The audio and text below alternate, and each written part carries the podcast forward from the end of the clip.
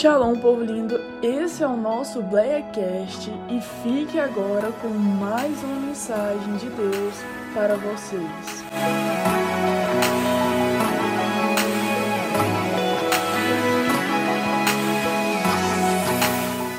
Quem voltou hoje?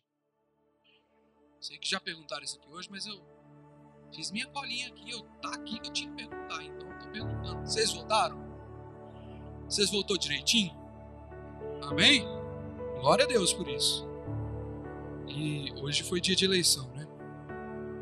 E a despeito de ser dia de eleição, nós estamos aí no pleito e nos colocando na condição de, de contratar o serviço de alguém por mais quatro anos, pelos próximos quatro anos, melhor dizendo.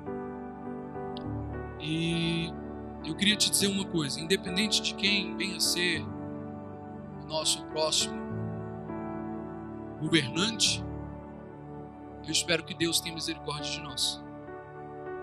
Porque não é homem que vai trazer salvação. É Jesus Cristo. É Jesus Cristo quem traz salvação. E eu quero te dizer, você, enquanto igreja, é o objeto a qual Deus usa para ministrar salvação sobre o Brasil. Então, quando a gente fala sobre, sobre sobre esse momento importante, eu quero te dizer: é, o Brasil tem necessidade, tem carência da misericórdia de Deus. O Brasil, ele precisa de um povo que se encaixa naquela palavra profética de Deus durante a consagração do Templo de Salomão, que está relatada lá em 2 Crônicas, no capítulo 7, versículo 14, a qual fala assim: Se o meu povo que se chama pelo meu nome, como é que é? Se humilhar, orar, me buscar e se converter dos seus maus caminhos. Então, ouvirei, perdoarei e sararei a sua terra. Por quê? Porque é através da oração do povo que se arrepende, do povo de Deus que se arrepende, que volta a se encontrar aos maus caminhos, é que Deus vem agir na terra, transformar a terra, transformar a nação, transformar o povo. Então você tem um papel mais importante do que aquele que você exerceu hoje durante a votação. Quer se converter dos seus maus caminhos e entender que você tem o poder em Deus de mudar a nação. Ainda que com gotas da sua atuação, que talvez você só vai alcançar o seu vizinho, quem sabe. Mas se cada um aqui se propuser a alcançar o seu vizinho, talvez nós tomemos o bairro, quem sabe a cidade, talvez o estado e quem sabe amanhã a nação. Mas parte de nós é responsabilidade da igreja. E eu acho pertinente. Temos uma conferência aí, vocês viram o vídeo bonito que os meninos fizeram. É bonito ou não é bonito? Vamos trazer o Oscar para Amanda. Cadê a Amanda? Quem tiver um Oscar aí para poder. E ela atuou muito bem. E, enfim, estamos aí às vésperas da conferência. E qual é o tema da conferência? Vamos mais forte. Qual é o tema da conferência? Faz outra vez. Qual a referência do tema? Atos 2. Mas você sabia que o tema que está em Atos 2, ele é uma parábola, ele é uma parábola, é uma referência de um outro texto. Ele é uma referência de um outro texto que está lá em Abacuque, no capítulo 3, versículo 2, na oração de Abacuque. A qual ele pede: olha, faz outra vez como já fizestes. Faz viver, faz viver a memória das coisas que o Senhor fizeste. Traz esperança. Porque quando a gente fala sobre fazer de novo, a gente está clamando a Deus por um avivamento. Você concorda com isso? Hã?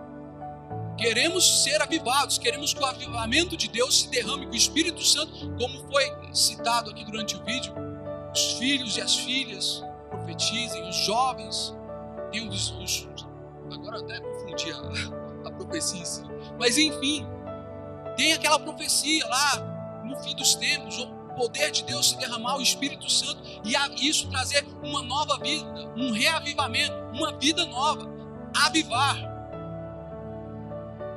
E é isso que a gente tem em mente, essa tem que ser a oração da igreja. se manter aquecida, se manter avivada, se manter com o coração dobrado diante de Deus, pronta para receber cada vez mais de Deus, para ser um instrumento de transformação na sociedade.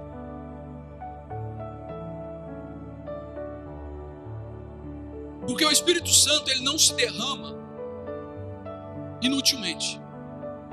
Ele não se derrama sem intenção. Tem uma intenção para o Espírito Santo se derramar na minha e na sua vida. Para Deus se manifestar na minha e na sua vida, há uma intenção da parte de Deus. Intenção essa que está relatada no livro de Isaías, no capítulo 61, do versículo 1 ao versículo 3, a qual ele fala assim: O Espírito do soberano do Senhor está sobre mim, porque o Senhor me ungiu. Para quê? Para levar as boas novas aos pobres, ensinou-me a cuidar dos que estão com o coração quebrantado, anunciar a liberdade aos cativos e libertação das trevas aos prisioneiros. Ele continua indicando motivos ao qual nós precisamos ser revestidos do Espírito Santo, a qual já foi prometido lá atrás e se cumpriu desde o dia de Pentecostes, está otorgado a todo aquele que se achegar a ele. Então tem uma função do Espírito Santo derramar, não é uma coisa assim. Avivamento não quer dizer um movimento, não quer dizer um evento podemos movimentar a igreja, podemos fazer eventos na igreja, isso não quer dizer que há um avivamento.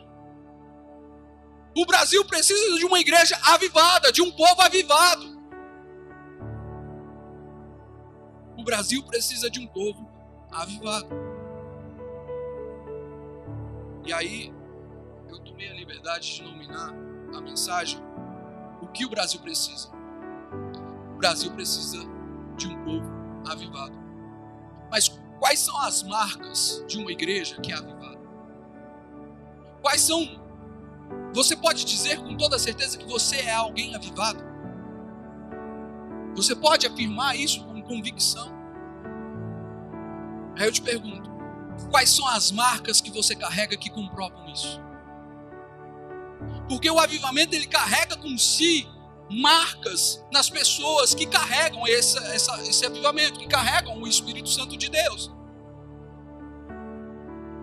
E eu queria que você abrisse a sua Bíblia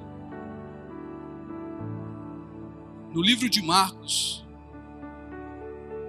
no capítulo 6, Marcos 6. Já vai ter uma luz aí para a gente poder junto estar tá fazendo uma leitura da palavra. Marcos 6. Você pode abrir sua Bíblia comigo? Eu queria trazer com vocês, com base nesse texto aqui, uma elucidação de algumas marcas que Jesus aponta através desse texto, de uma igreja que é avivada, de um povo que vive em avivamento. Porque dizer que nós sentimos um arrepio, que você viu acontecer alguém falar em línguas, isso não quer dizer que houve um avivamento. Há um motivo.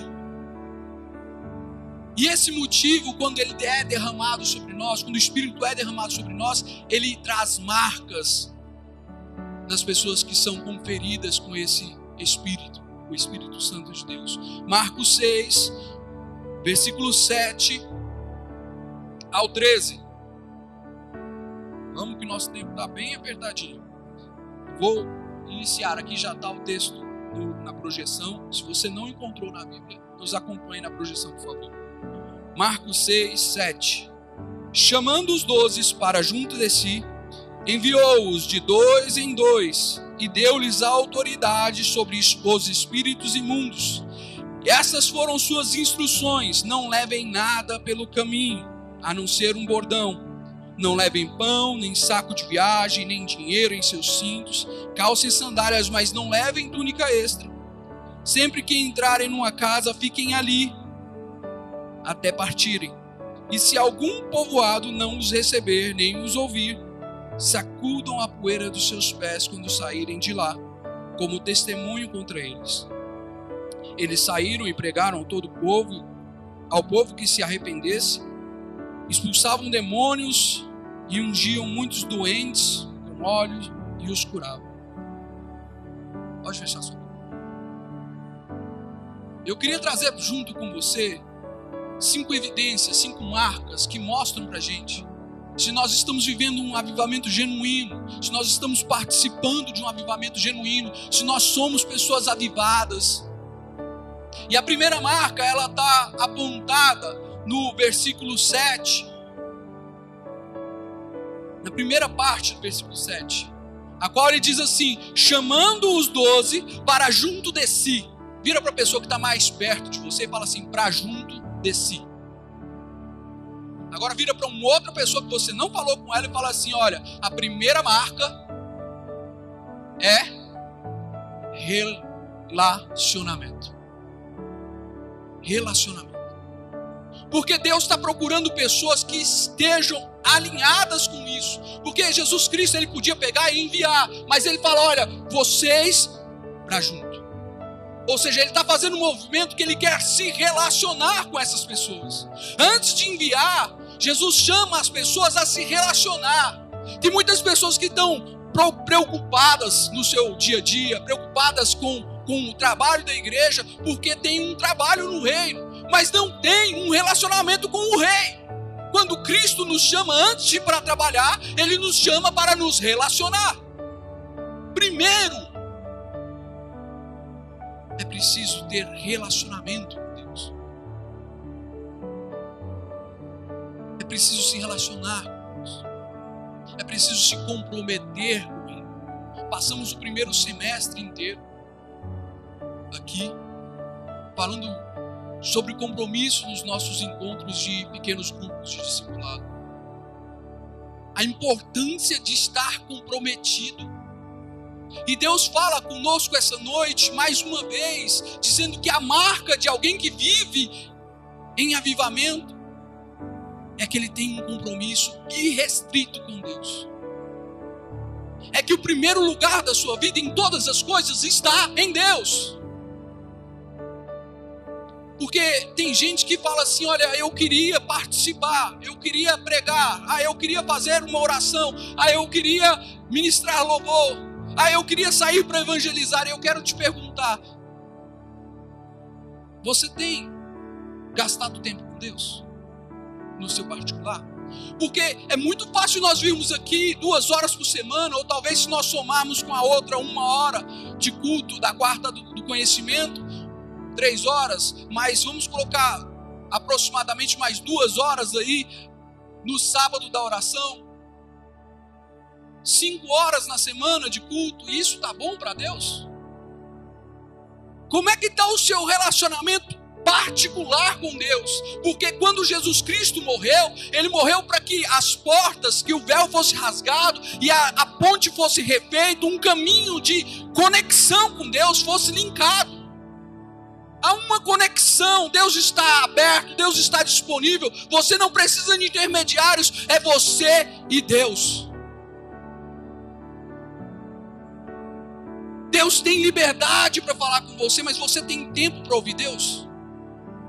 Você tem tempo para ouvir Deus? Porque a igreja tem perdido o costume as pessoas levantam mais de manhã e não oram mais. Elas vão fazer refeições e não oram mais. Elas vão se deitar para dormir e quando mundo, quando muito, falam para a pessoa que está à distância, fala: "Olha, dorme com Deus". Mas Deus não quer só dormir com você. Deus quer 24 horas do seu dia. Ele quer você por inteiro. Ele quer você o tempo todo. Mas será que nós estamos querendo Deus só quando nós precisamos de alguma coisa? Será que Deus é um instrumento para nos servir? Ou será que nós que deveríamos estar servindo a Deus? Se relacionar com Deus, criar vínculo de afeto e intimidade, porque não tem como você gerar no público o que você não construiu no secreto. Não tem como você revelar no público aquilo que você não construiu no secreto. No particular, quando você está lá no seu quarto e ninguém mais te vê a não ser Deus. Se você não gera nada no seu quarto, se você não gera nada no secreto, se você não gera nada no particular, você não tem nada para oferecer. A igreja moderna, ela tem sofrido de um grande problema Isso dificulta que haja um avivamento genuíno nela. Porque ela vem ao culto para receber alguma coisa. Ela vem ao culto para conversar. Ela vem ao culto para ficar fazendo piada, não sei. Para um ambiente social, talvez. E aí, na, na situação mais genuína ou mais honesta possível, ela fala: Eu vou porque eu quero receber algo de Deus. Eu quero dizer, meus irmãos, o encontro da igreja, ele tem que servir para, ele tem que ser para nós oferecermos. E pela misericórdia de Deus, ele derrama algo em troca. Ele manifesta algo. Não como uma troca, mas pela misericórdia dele, sabe? Nós deveríamos passar a semana acontecendo com Deus, tendo experiências com Deus, tendo experiências, Deus revelando, de modo que quando nós adentrássemos a essa porta, nós pudéssemos ser canal para abençoar quem está ao nosso lado. Nós criamos um método ritualístico de pensar que é daqui para lá, quando deveria estar sendo de lá para lá.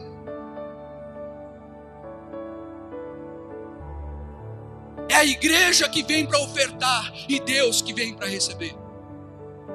Você vem para ofertar o seu louvor. Você vem para ofertar sua adoração, você vem para ofertar sua reverência, e Deus vem para receber. E aí, quando Ele recebe, Ele é misericordioso, Ele é bondoso, Ele é longânimo, Ele é benigno, e Ele manifesta a sua presença. E na presença de Deus, a mudança de alegria, a transformação de vida, a mudança de história. Porque na, na presença de Deus até a tristeza salta de alegria. Diante de Deus. Então eu não sei o que, que você está passando, mas eu, não, eu quero te dizer a necessidade de nós voltarmos a Deus e pensarmos diferente. O nosso culto ele tem que ser 24 por 7, 24 horas por dia, 7 dias por semana, a todo tempo, sacrifícios vivos diante de Deus. O seu trabalho tem que ser para adorar a Deus. A sua escola, a sua faculdade tem que ser para adorar a Deus. O seu namoro tem que ser para adorar a Deus. O seu casamento tem que ser para adorar a Deus. Em tudo isso você está se comprometendo, você está se relacionando. E aí vai chegar aqui no dia do ajuntamento, você vai ter algo para ofertar. Não só a Deus, mas para quem está do seu lado. Para abençoar. Porque bênção. Você, quem, é, quantos aqui são abençoados? Eu quero dizer, ser abençoado não é quem recebe, é quem tem para compartilhar. Sabe por quê? Padeiro, o que, que ele faz? Padeiro, o que, o que, que padeiro faz? Pão. Padeiro não é aquele que consome o pão, apesar que ele pode consumir, mas é o objetivo de ser padeiro não é consumir. O objetivo do padeiro é prover pão. O objetivo de quem é abençoado é ministrar bênçãos, é entregar bênçãos. Você foi chamado para abençoar as pessoas que estão ao seu redor mas só pode abençoar aquele que tem recebido algo. E você pode até ter vindo aqui essa noite e receber algo de Deus, e glória a Deus, mas entenda, coloque a sua vida diante do Senhor, coloque a sua vida aos pés da cruz, onde o terreno é plano. E seja você uma bênção viva.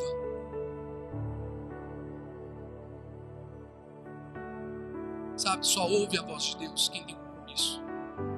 Só ouve a voz de Deus quem tem compromisso, sem leitura bíblica, sem jejum, sem oração. Não tem como ouvir a voz de Deus. Não tem como você se aproximar de Deus. As pessoas querem ouvir a voz de Deus, e eu entendo que Deus pode falar através de sonhos, pode falar através de profecias, pode usar a irmã que hoje falar algo poderoso com você, mas a maneira mais comum, a maneira mais extraordinária, ao mesmo tempo,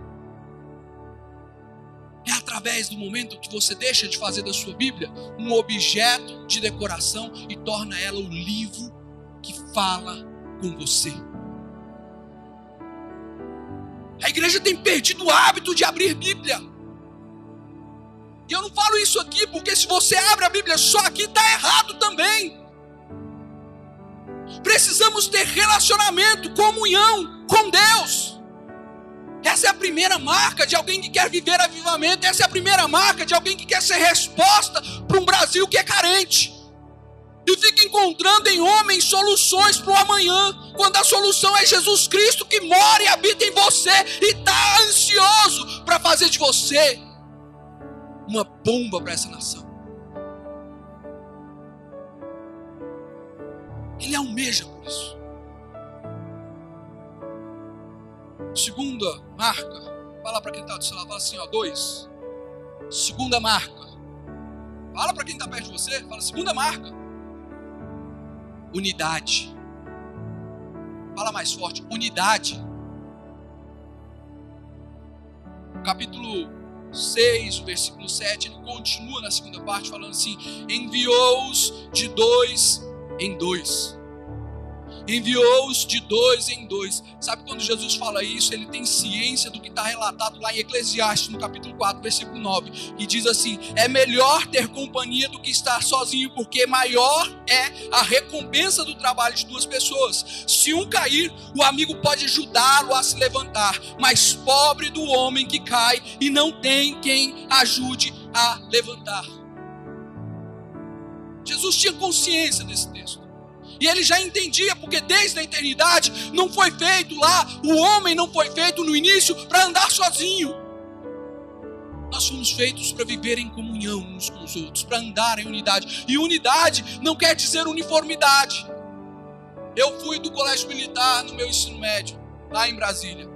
E uniformidade é quando você vê a marcha e todos fazendo o mesmo movimento, da mesma forma, na mesma, naquela sincronia. Isso é uniformidade, eles estão em uma forma só. É um desenho só. Se você olha por cima, é um, um retângulo perfeito, ou quase perfeito. Se você olha o compasso das batidas do pé no chão, tem que ter sincronismo. Isso é uniformidade. Unidade não quer dizer isso. Unidade é que, a despeito das diferenças, nós nos abraçamos e avançamos. Unidade quer dizer que eu sou diferente de você, você é diferente de mim, mas juntos nós podemos ir mais longe. E aonde eu tenho lacunas, você preenche, e onde você tem lacunas, eu preencho. Apesar das diferenças, nós podemos ir além. Unidade. Sabe, quando a gente fala de unidade, e a gente fala que tem que ir de dois em dois, você pode dizer, talvez, você está dizendo assim, ah, mas eu estou, eu tenho um amigo e eu ando muito com esse meu amigo. Eu tenho um amigo muito próximo. E a gente faz quase tudo juntos, que legal. Mas se a mentalidade, se o propósito não for igual, vocês não vão chegar aonde você quer chegar. Vocês não vão avançar aonde vocês querem chegar preciso ter unidade até no propósito. Não estou dizendo para você desfazer das suas amizades, não, mas eu estou querendo dizer: olha, presta atenção com quem você tem andado.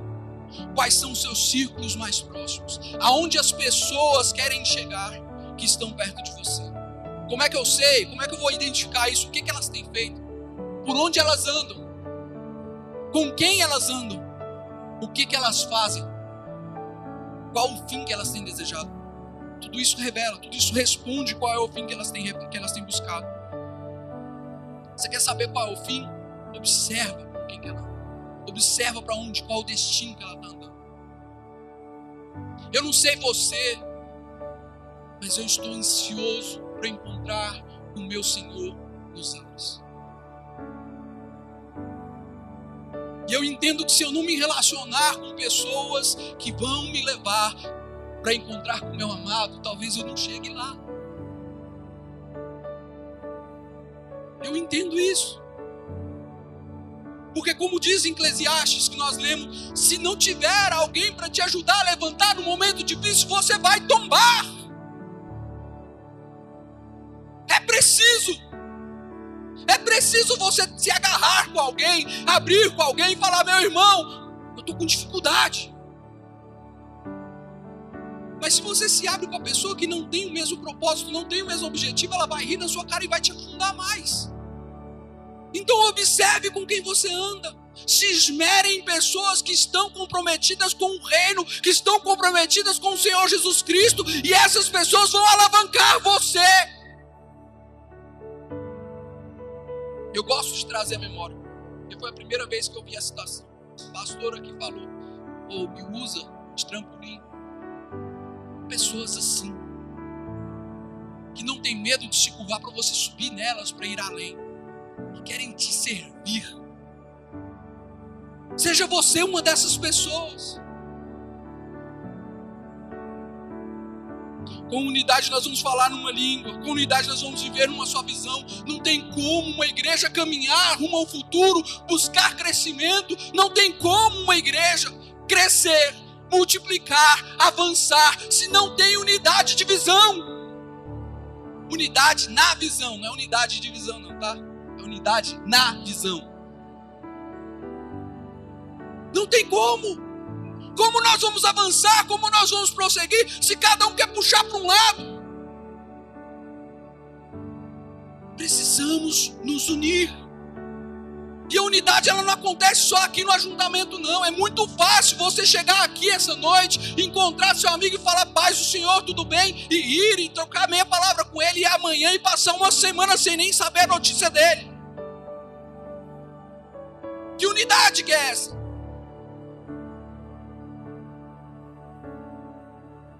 O tempo está correndo. Terceira marca. Fala para quem está perto de você. Terceira marca dependência. Fala mais forte, dependência. Versículo 8, ele fala assim: Olha, essas foram as suas instruções. Não levem nada pelo caminho. E aí ele continua falando: olha, não leva túnica, não leva dinheiro, não leva. Calça sandália para você não machucar o pé, mas não leva. Leva a vara. Se não tiver a vara, não leva a vara. Mas não leva mais nada. Sabe o que, que Deus está falando com isso? Sabe o que, que Jesus Cristo estava ensinando aos discípulos? Ele estava ensinando, ei, vocês precisam aprender a depender de mim. Eu quero te dizer, você vai precisar de pessoas na caminhada, mas vai depender só de Deus. Tem uma diferença de escala.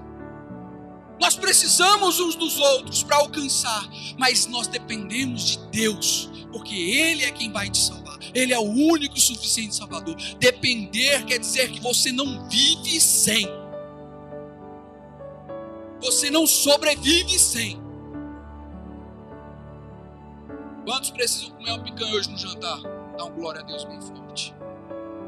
Quantos precisam comer um churrasco daquele bem? Hã? Agora, quantos dependem disso?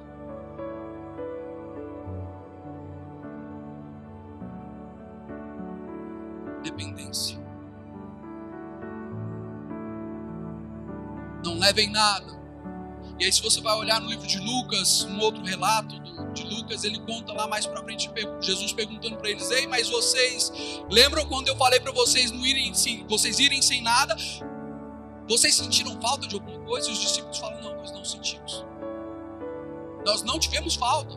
Não tivemos falta o Senhor nos supriu. Sabe por quê que Deus supre? Porque está escrito lá em Filipenses 4, versículo 19: Porque Deus, em toda a sua riqueza, em toda a sua glória, Ele suprirá todas as suas necessidades. É Ele quem supre as suas necessidades, não é, não é o que você precisa, não, é necessidade.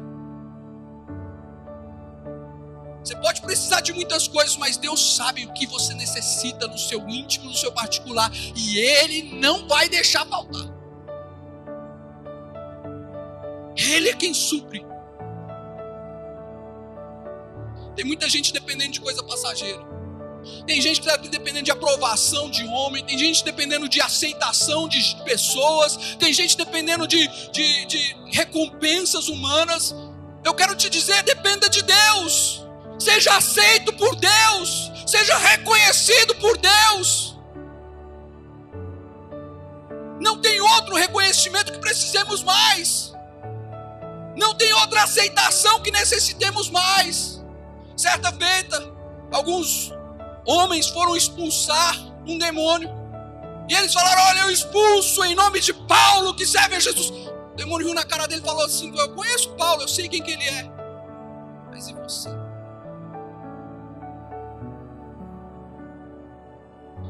Dependa de Deus seja conhecido por Deus, deixe a eternidade saber o seu nome, deixa Jesus erguer a mão lá no céu e falar: está vendo esse aqui que eu escrevi o nome na palma da minha mão? É aquele ali. Deixa Deus dar testemunha ao seu respeito.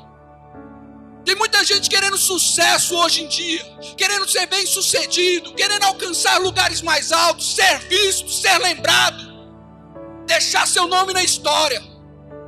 Mas eu quero dizer que se Jesus no último dia não lembrar de você, não serviu de nada. Não adiantou vir pregar, não adiantou vir cantar, não adiantou tocar bateria, não adiantou nada. Não adiantou. Se Jesus no último dia não olhar para você e falar: Ei, você, eu te conheço. Vinde, bendito de meu Pai Ei, pensa nisso. Jesus olhando para você falando: Ei, vinde, vinde, bendito de meu Pai. Meu Pai te quer. Eu lembro de você, o seu nome está anotado na palma da minha mão, está escrito, está tatuado na palma da minha mão. Porque Deus tem o seu nome escrito na palma da mão. Ele não se esquece de você.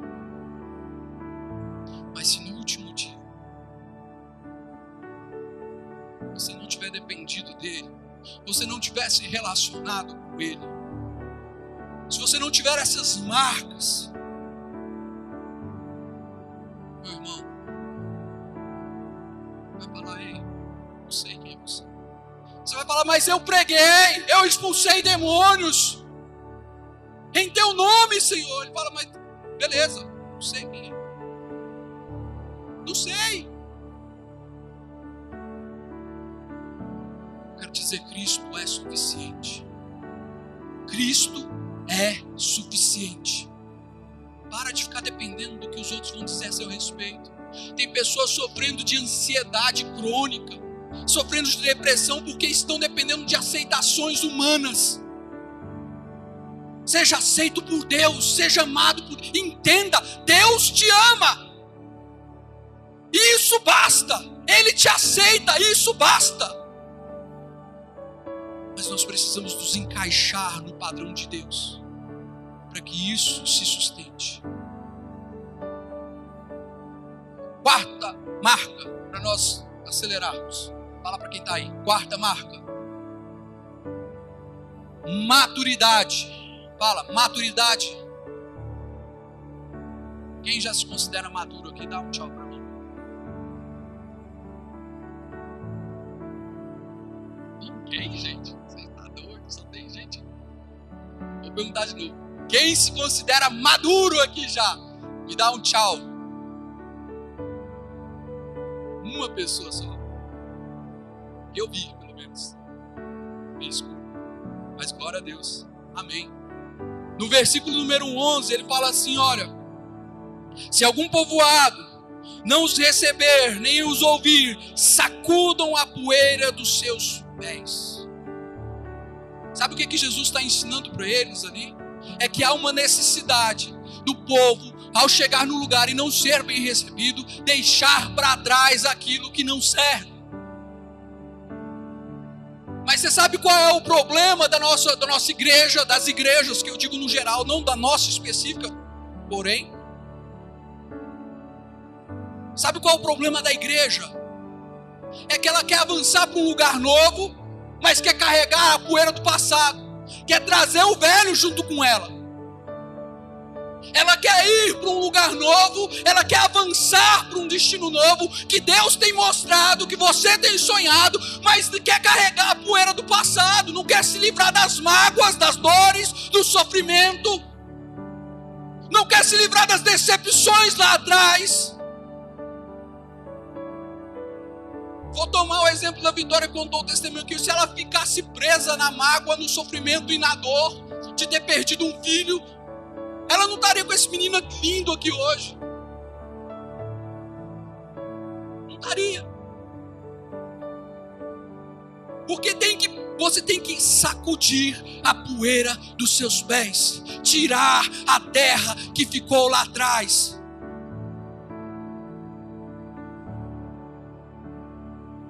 De tentar trazer a poeira do passado para a novidade que Deus tem revelado para você. Deus tem revelado novidade e você está preso. Talvez você está lembrando dos seus pecados lá atrás, das acusações que o maligno vem trazer sobre a sua vida, do, do, tudo aquilo que ficou lá atrás, que o Satanás vem tentar ressuscitar para te afrontar. Eu quero te dizer: Jesus não se lembra se você tivesse arrependido e deixado os seus pecados. Ele não se lembra. Caso, uma história, se é fique depois vocês me falam. Mas tinha um pastor que ele estava na igreja e, e, tinha uma irmãzinha também, aquelas irmãzinhas, é daquelas, bem do coque mesmo, vocês sabem como é que é? Vocês é assembleanos, vocês sabem, né? bem foguete mesmo. E aí a irmã chegou para o pastor e falou: Pastor, acabei de ver Jesus e falar com ele. E o pastor é mesmo, pensou assim, ele entendeu que era uma metáfora, ele, tudo bem. E aí passou o seguinte, ela falou, nossa pastor, eu estava com Jesus agora mesmo, conversando com ele, falando com ele, ele falou comigo. Pastor, e todo culto isso ia se repetindo até que o pastor encheu a paciência. Não sei se ele estava num dia sobrecarregado, se ele estava num dia atravessado, mas ele virou assim: é mesmo, irmã? É mesmo? Você estava com Jesus, falou com ele, ele falou contigo. Faz assim. Próxima vez que você encontrar Jesus, pede para ele contar para a irmã qual foi aquele meu pecado que eu cometi durante o seminário. A irmã baixou a cabeça, falou: tá bom, pastor, e saiu. Passou dois cultos, porque ela faltou um. E aí ela chegou no segundo culto seguinte, atrasada na hora da mensagem. Na hora que ela entrou, o pastor estava no altar, no púlpito, e ele deu de frente com a irmã, que a irmã estava entrando, e que vocês, não sei se vocês já. A visão é bem ampla. E aí ele vê a irmã lá no fundo entrando, e a irmã para na porta, mais ou menos, olha, dá uma olhada ali atrás. O Valdir está ali atrás, dá uma olhada lá. Olha para trás, gente. Mais ou menos ali. E aí ele, ela olha pro, pro, pro irmão, e para a irmã, né? Pastor olha para a irmã. E no que ele está olhando para a irmã, a irmã está fulminando o pastor com o olhar. Sabe aquele olhar assim? Eu sei.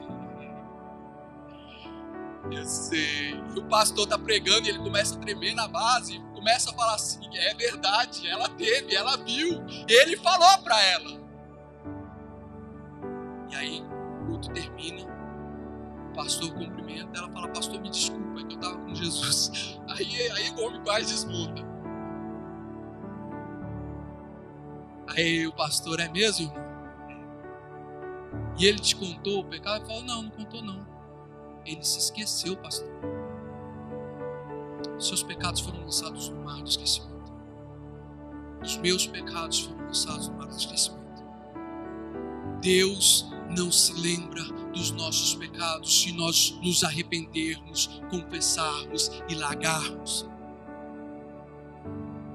Aquele que confessa e deixa alcança misericórdia. Mas o problema é que as pessoas hoje elas têm pecados de estimação e querem guardar para si. Tá bonzinho demais, tá gostosinho demais. Temos que ter maturidade para deixar as coisas para trás, Deus tem novidade para gente. Tem pessoas que estão falando assim: eu queria tanto, eu queria tanto ser um ministro na casa do Senhor, eu queria tanto avançar no ministério que Deus tem no meu coração, mas eu quero te perguntar: será que você não está carregando terra velha para um lugar novo e por isso não avança? Dores, mágoas, eu não quero diminuir o sofrimento de ninguém aqui essa noite, de ninguém que nos escuta. Eu não quero diminuir o sofrimento. Eu não quero diminuir o sofrimento. Mas eu quero te dizer: lugar de dor, lugar de sofrimento, tem que ficar lá atrás. É preciso avançar. Ah, mas eu, eu, eu tive que sair de um relacionamento. Eu quero dizer, você já saiu, não fica preso. Ah, mas eu tive que sair do emprego. Já saiu, avança. Deus tem uma porta posta para você lá na frente. Ah, mas eu tive que sair. Ei, entende, já saiu. Se posiciona, pede ajuda. Cadê o irmão que você tem andado junto? Ele é teu irmão de verdade? Porque aí só assim nós podemos viver o que o Brasil de fato precisa um avivamento. Que é só quando nós vivemos essas quatro partes, temos essas quatro marcas, nós temos essas quatro marcas. A marca do relacionamento, da unidade, da dependência, da maturidade, que nós podemos participar daquilo que é descrito no versículo 13: milagres nos seguirão. Milagres, prodígios, maravilhas da parte de Deus, porque você é alguém que conhece a Deus, que se relaciona com Deus, que tem unidade com seu irmão. Você é alguém que depende de Deus, você é alguém que é maduro o suficiente para avançar e alcançar. Coloque os seus pés. No versículo 13 diz: expulsavam muitos demônios e ungiam muitos doentes com óleo e os curavam. Sabe por que, que cada vez menos nós vemos sinais, prodígios e maravilhas na igreja? Porque faltam essas marcas. E as pessoas não querem se comprometer com a causa, com o reino, com Jesus que as pessoas estão procurando um relacionamento de namoro quando Deus, quando Jesus Cristo está procurando uma noiva. Ele não está procurando uma namorada. Ele não está procurando uma ficante. Não. Ele está procurando uma noiva. Branca, adornada, cheirosa, vestida com vestes brancas, lavada e remida no sangue dele. Pronta para se comprometer, para entregar o seu melhor. Ele está procurando sim pessoas que estão andando em unidade umas com as outras, prontas para avançar, para conquistar, para ir, tal qual Josué e Caleb, Paulo e Silas. Pessoas que estão andando juntas no mesmo propósito, no mesmo objetivo, a despeito de temperamentos diferentes, de ideias diferentes, mas o objetivo é o mesmo, o propósito é o mesmo, a visão é a mesma, nosso alvo é Cristo. Eu vou avançar, eu vou, eu vou vencer porque Cristo é a nossa vitória.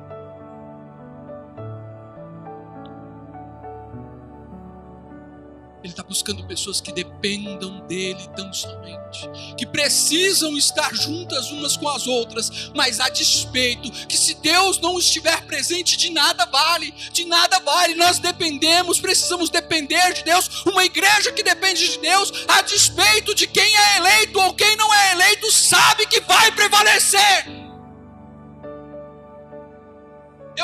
Cristão durante essa eleição que eu não sei nem se acabou e não me conte. Com medo de quem vai ser eleito. Eu quero te dizer, você tem medo de ficar sem Jesus, meu irmão. Toda autoridade é dada por Deus. Toda autoridade é dada por Deus. Nós precisamos depender de Deus. Dependa de Deus. Por fim, quando nós alcançarmos esse tipo de maturidade, maturidade, nós vamos conseguir avançar sem medo do passado.